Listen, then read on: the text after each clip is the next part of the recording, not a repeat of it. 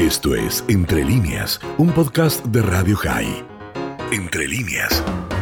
Le damos la bienvenida al doctor Matías de Salvio, él es abogado. El tema que queremos tratar es, por supuesto, todas las, eh, las instancias legales de lo que puede pasar, de lo que esté pasando a propósito del último decreto de necesidad y urgencia y especialmente a partir del tema de las clases presenciales o no presenciales. Por supuesto que hay otros aspectos que por ahí también podríamos incorporar, como eh, la situación de los negocios de la gastronomía. ¿Cómo está, doctor Dani Salzman? Lo saluda desde Radio High. Buenos, buenos días, ¿cómo le va? Bien, gracias por atendernos. Bueno, entiendo que hay aspectos legales que quisiéramos nos pudiera eh, aclarar. Esto tiene que ver con hasta dónde llega la eh, independencia de decisión de un distrito como la ciudad de Buenos Aires, que me imagino es similar al de una provincia, qué es lo que eh, la ciudad puede decidir o no decidir, qué pasa con la justicia si es la local o la federal, por ejemplo. Claro, bueno, mire, es importante situarnos en, en este cuadro y pensar que en un sistema democrático, en un sistema de derecho, nosotros tenemos una división de poderes, ¿no? Entonces, la, justicia o el Poder Judicial justamente es el órgano que en este caso eh, se encargaría de revisar las decisiones adoptadas por el Poder Ejecutivo, las decisiones administrativas. Luego, sobre eso no nos cabe ninguna duda. Después lo que podemos llegar a analizar es si la justicia ordinaria puede llegar a analizar decisiones tomadas por el gobierno nacional o si debería ser la justicia federal la que tiene que analizar ese tipo de decisiones, que es un poco la, discusión que se está dando hoy en el marco de las diferencias entre el gobierno nacional y el gobierno de la ciudad autónoma de Buenos Aires. Lo importante es no perder de vista que lo que ocurre cuando se adoptan medidas de esta naturaleza es que se restringen eh, garantías y derechos que nacen de la Constitución Nacional y en ese, en, ese cuadro de situación, digamos, hay que ser siempre muy cautelosos y hay que ser bastante respetuosos. Hoy se contraponen dos, eh, dos cuestiones de, peso, que es por un lado la salud pública y por el otro lado la educación, que después podríamos llegar a analizar si, si se puede realmente lograr una educación no presencial eh, dentro del marco del AMBA, ¿no? Como, como se propuso. Si realmente están dadas las condiciones, si contamos con los elementos tecnológicos, si en todos los domicilios existen dispositivos, una conexión estable y rápida de Internet como para poder tomar esas clases, y si las escuelas están adaptadas para, esta, para estas necesidades. Pero bueno, del otro lado tenemos a la, a la salud pública, como decimos, que, que desde el punto de vista del gobierno nacional y también le diría yo, desde el punto de vista de muchos profesionales de la salud, es lo que debe prevalecer frente a la, educación y frente a la economía, ¿no? Vamos a ir por, eh, por, partes porque son muchísimos los aspectos. Eh, en principio, eh, se entiende que hay una emergencia de salud y en ese caso no habría, me parece, ninguna discusión respecto de que el gobierno nacional puede tomar decisiones que preserven la eh, salud pública. Ahora, ¿cuáles son los límites en los que el Estado no puede eh, intervenir en una decisión de un distrito? Lo recuerdo nada más, por ejemplo, por el tema eh, Formosa, que fue muy, muy discutido. Hasta dónde Formosa podía tomar, por ejemplo, la decisión de cerrar una frontera. con otra provincia. ¿cuál, ¿Cuál es, si es que hay un límite muy demarcado, cuál sería hasta dónde puede llegar el gobierno de la Ciudad de Buenos Aires, entendiendo también que el gobierno de la Ciudad de Buenos Aires no es quien hizo la presentación por la cual hoy los alumnos deberían ir a clase, es una presentación de organizaciones civiles, de padres. Sí, eh, bueno, hay, en este sistema, digamos, mientras no esté decretado lo que, lo que se conoce y fue utilizado por varios presidentes constitucionales, que es el estado de sitio, mientras no se decrete un estado de sitio, hay que sostener el sistema federal eh, de gobierno en donde hay determinadas decisiones que le son reservadas a, los gobiernos locales y sobre las cuales, digamos, el gobierno nacional no puede avanzar. Eh, esta es la discusión que se está planteando hoy. El, gobierno nacional, como yo le decía hace unos minutos, digamos, dice la salud está eh, por encima de, cualquier otra cuestión y hoy el sistema sanitario está absolutamente colapsado, tenemos que cortar la circulación. Yo creo que el tema, y esto se, se habló mucho la semana pasada, no viene tanto por las clases en sí, sino por el transporte, ¿no? Que implica eh, la presencialidad en, las clases, ¿no? El transporte de los niños y de los padres hacia los establecimientos educativos. Eh, yo creo que en estos días la Corte Suprema de Justicia de la Nación va a dictar un veredicto en cuanto a si el avance como, como dice la ciudad, digamos, del Estado Nacional sobre cuestiones que no le competen, es está ajustado de derecho o no está ajustado de derecho. Lo que se está esperando es la, decisión de la Corte Suprema de Justicia de la Nación. El gobierno nacional entiende que la Cámara eh, de, de, la Justicia Local, de la Justicia de la Ciudad Autónoma de Buenos Aires, no tendría eventualmente la capacidad para cuestionar eh, este tipo de actos de gobierno.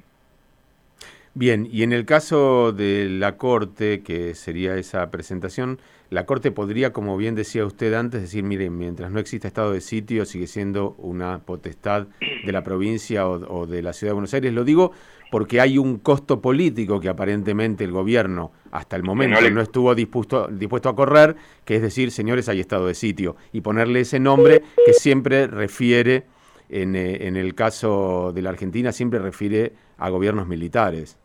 Sin duda alguna. Hoy en día no hay ningún político que esté dispuesto al menos a llamarlo de esa manera. Sin perjuicio de que nosotros podríamos decir que las medidas adoptadas en, relación a lo que se conoció el año pasado como el ASPO y luego las DISPO afectan de algún modo garantías constitucionales, pero hoy no hay ningún político que quiera hacer uso del estado de sitio, al menos denominándolo de, esa manera. Eh, ojo, hay que tener en cuenta que esta es una herramienta de excepción que fue utilizada por muchísimos presidentes constitucionales. La, usó Alfonsín, la usó Carlos Menem, la usó de la Rúa, bueno, en un momento trágico del país también, eh, pero, pero tiene un costo político altísimo. Hablar del estado del sitio tiene un costo político altísimo que creo que no está dispuesto nadie hoy a, pagar. Eh, lo, lo, triste me parece a mí es que la utilización política de un lado y del otro, ¿no? De una situación de emergencia que, que nos está matando a todos, no solamente aquí en la República Argentina, sino en el mundo entero, digamos. Me parece que es hora de, de zanjar diferencias y de ponerse a trabajar de una manera armónica, consciente y pensando en el interés público y en el interés de todos los, argentinos. No es momento de generar conflictos políticos, esto desde, mi punto de vista, ¿no? Claro, lo que pasa es que para los que no somos abogados, pero sí estamos acostumbrados a escuchar eh, resoluciones de, de fallos, en general cuando hay un fallo, cualquiera sea, después se leen los fundamentos del mismo. O sea, la ciudadanía necesita no solo que le digan qué pasó o qué hay que hacer, sino que se lo fundamente, por es una cuestión de credibilidad. Y aquí lo que está en, discusión es que aparentemente, por ejemplo, la suspensión de las clases es una decisión difícil desde los números, desde la estadística, desde la realidad, difícil de fundamentar. Y cuando a alguien le dicen que tiene que hacer algo y no lo pueden fundamentar, hay una eh, duda respecto de la, primero de la eficacia y después de la necesidad. Eh, porque no ir a las clases es verdad lo que usted decía respecto del, eh, del, transporte, pero no es lo mismo para la Ciudad de Buenos Aires que para el Partido de la Matanza o para 3 de febrero. yo estoy seguro que la mayoría de los alumnos de la Ciudad de Buenos Aires van a escuelas de cercanía, digamos, no, no es que todos los chicos van en transporte público, pero puede ser que en distritos más grandes, donde las casas están más alejadas por ahí de los edificios escolares, eh, sea inevitable que el chico tenga que subirse a un colectivo para, para poder llegar, o, a más de uno inclusive. Eh, y aquí empieza también el tema de la, eh, de la escuela pública y privada, porque las escuelas privadas tienen transportes, o tienen padres que tienen la capacidad de poder llevar a sus hijos en un automóvil y otros no. Digo, me parece que es por lo menos para un análisis por distrito, porque no, no es tan aplicable, y es verdad que es difícil aplicar a cada distrito algo distinto, pero me parece que eh, no suena ilógico, por lo menos desde la Ciudad de Buenos Aires, decir, mira, denme los números de cuántos alumnos o padres toman el, transporte público para llegar hasta la escuela de sus hijos. y a lo mejor habría que hablar de números, porque entonces si a mí me muestran eh, el por qué, me es más fácil obedecer una orden. Sí, sí, totalmente. Hablábamos la semana pasada con un colega suyo eh, por una columna de opinión que yo escribí para una revista de la necesidad de conformar un Consejo Federal de Crisis eh, que desde mi punto de vista debería estar compuesto por miembros de todos los ministerios de todas las provincias del país, porque como usted bien dijo, hay que adaptar a veces las decisiones administrativas a cuestiones demográficas, a cuestiones económicas, a, las posibilidades, digamos, que tiene determinada franja de la población, que quizás otra franja de la población no la tiene. Eh, y, me, me, parece que sería bueno adoptar medidas que sean evaluadas de todas las ópticas. O sea, cuando uno toma una medida por un impacto de salud, también ver cuál es el impacto que esa medida puede llegar a tener en la educación, en la economía, en el transporte, en la ecología, en absolutamente todos los ámbitos, porque a veces el riesgo de tomar decisiones eh, apresuradas, impulsivas, si se quiere también, eh, no contemplan las consecuencias eh, quizás contemplen las, las, consecuencias inmediatas, pero después hay consecuencias a mediano plazo y a largo plazo que no son contempladas y que me parece que es hora de, analizarlo en su conjunto. A ver, doctor, yo estoy, estoy pensando en voz alta. Aquí se comenzó con una vacunación al voleo, pero así, de docentes. Eh, se, terminaron vacunando docentes de 22 años, 23, 24 sin ninguna comorbilidad y no hay vacunados docentes de 50, 60 con enfermedades. No, no, hubo una regla de quién podía y quién no podía. En el ámbito de la salud se vacunaron un montón de psicólogos y psicólogas que con el respeto que me merecen tienen menos riesgo que personal que está en una guardia o en una terapia. Eh, entonces, al no haber esa planificación, nosotros no podemos hacer o no podemos pensar políticas más lógicas. Por ejemplo, ¿qué hubiese pasado si en las escuelas se mantenían solo los docentes vacunados, por decirlo, y entonces los chicos que no pueden quedarse en la casa porque sus padres trabajan o porque no tienen la conectividad necesaria, sí tengan disponibles maestros que estén eh, con, las vacunas y entonces sea más fácil, y aquellos que no pueden trasladarse o aquellos que no, bueno, y, e ir tomando decisiones que apliquen a cada persona. Digo, porque sin la planificación del Estado, todos los demás estamos. Yo, yo, qué puedo planificar si no sé si mañana no podemos modificar nada. Y, pero, aparte yo no sé si mañana puedo ir o no a mi trabajo porque no sé si mi hijo va a ir o no a la escuela, por ejemplo. esas cosas de, la, de, lo cotidiano que hacen que, que, todo sea muy complejo. Hay mucha gente que ha perdido trabajos y los va a seguir perdiendo. Y tampoco es cuestión de que yo no pueda ir a mi trabajo ni cumplir con mi tarea porque mi hijo no sabe si mañana o no eh, mañana va a ir o no a la escuela y con quién lo dejo. Eh, viste que normalmente un abuelo te ayudaba, sí, pero justamente en esta, situación... Y hoy el abuelo no puede. Y el abuelo no es la persona para tomarse un colectivo y venir a cuidarme a mi hijo, o para que yo le lleve a mis chicos a la casa. Entonces digo, necesitas que el Estado se organice. Absolutamente. Yo, yo eh, comparto lo que usted dice. A mí particularmente me toca ser padre de, una hija que va a la escuela primaria y de un hijo que va a la escuela secundaria, digamos y hoy no, hoy particularmente los dos están sin actividad escolar eh, por un caso sospechoso de coronavirus aquí en la ciudad donde va mi hija, pero el, el daño que le estamos haciendo con todo esto a los chicos es fatal, porque se están volviendo locos, ellos no saben eh, si, si vuelven a la escuela, si no vuelven, volvieron este año, estaban muy contentos, no es lo mismo, y esto lo dicen los, los profesionales, no es lo mismo la educación a distancia que la educación presencial. Eh, de, ninguna manera no se logra adquirir la misma cantidad de conocimientos, sobre todo en los niños menores, ¿no? Quizás en, a nivel eh, universitario eh, la opinión de los profesionales es diferente, dicen que hay otras herramientas intelectuales, digamos, de las personas en ese momento como para poder absorber información, pero en el caso de los chicos no es lo mismo. Y el año pasado el no haber concurrido a los establecimientos educativos les, generó un perjuicio de quién sabe cuántos años vamos a, tardar en, remendarlo, si es que se puede remendar efectivamente. Y ni hablar de eh, aquellos que, han, que, han, que han abandonado, que han desertado, porque eh, vos, vos, te estás refiriendo a aquel que perdió el hilo del aprendizaje. Hay gente que ha perdido definitivamente la posibilidad de educarse.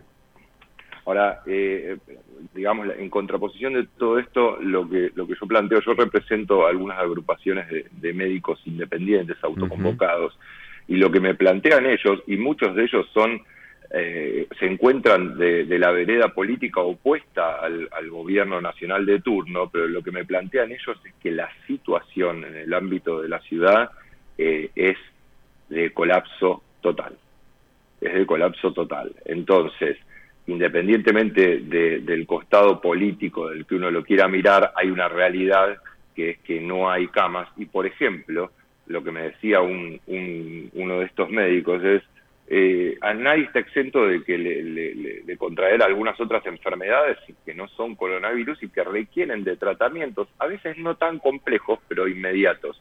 Me ponía el caso de una peritonitis, que es, digamos, una, yo soy abogado, no soy médico, pero digamos, una como una apendicitis pero agravada, ¿no? Y, me decía, el que viene con un cuadro de peritonitis, y si yo no lo puedo operar en el momento, y probablemente termine muriéndose de una peritonitis, de algo que, digamos, en situaciones normales, él tendría que tener el acceso a un quirófano, tendría que tener una intervención, tendría que tener una cama eh, posteriormente a la cirugía como para hacer la recuperación y después se va a su casa sin el apéndice y con el tema... Pero ahora, doctor, entonces yo ayer pegué una vuelta al Parque Centenario, lo decía antes, había miles, miles, miles de personas adentro de un parque. Entonces, ¿qué sentido tiene que un chico no vaya a la escuela pero pueda estar cuatro horas en un parque atestado de personas? Eh, digo, vamos a ser coherentes, si realmente hiciera falta hacer un cierre porque el sistema está colapsado, hagamos un cierre.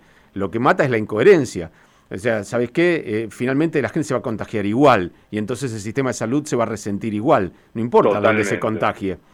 O sea, eh, suena más lógico algo más fuerte, más duro y, más molesto que lo, intermedio que finalmente te dice, bueno, no nos vamos a educar, pero nos vamos a contagiar igual. Por eso yo le hablaba hace un rato de la posibilidad latente que está en todo momento de declarar un estado de sitio. Eh, y aparte, si nosotros miramos a Europa, que un poco nos va contando cómo fueron las cosas, eh, Europa hoy en gran parte se encuentra completamente confinada. O sea, están, eh, yo tengo familiares en Italia y en España y la situación es gravísima. Y el confinamiento es total, es como usted dice, o sea, si yo determino medidas parciales que hacen a la educación, pero no contemplo que un domingo soleado se junten 20.000 personas en un parque y no, no sirve de nada, porque en definitiva estoy, estoy, estoy haciendo colapsar al, a ese sistema de salud que quiero cuidar con medidas parciales, pero que no, no, no, no logran, digamos, contener la situación de emergencia. Esto, sin lugar a dudas, yo coincido con Doctor, bueno, esto recién empieza, digo, recién empieza hace, un año que empezó, pero recién empieza esta situación, porque al principio estábamos complicados, pero no tanto, pero también uno podía ver cierta unidad de criterios, por lo menos acá en el AMBA era más normal ver al presidente, al jefe de gobierno y al, em, eh, gobernador de la provincia tomando decisiones juntos, por lo menos discutiéndolas. Ya ahora eso se ha roto y me parece que eh, los caminos legales empiezan a aparecer porque hay una ruptura de de diálogo y eso sí que recién comienza. Matías, gracias por este tiempo que has tenido con nosotros.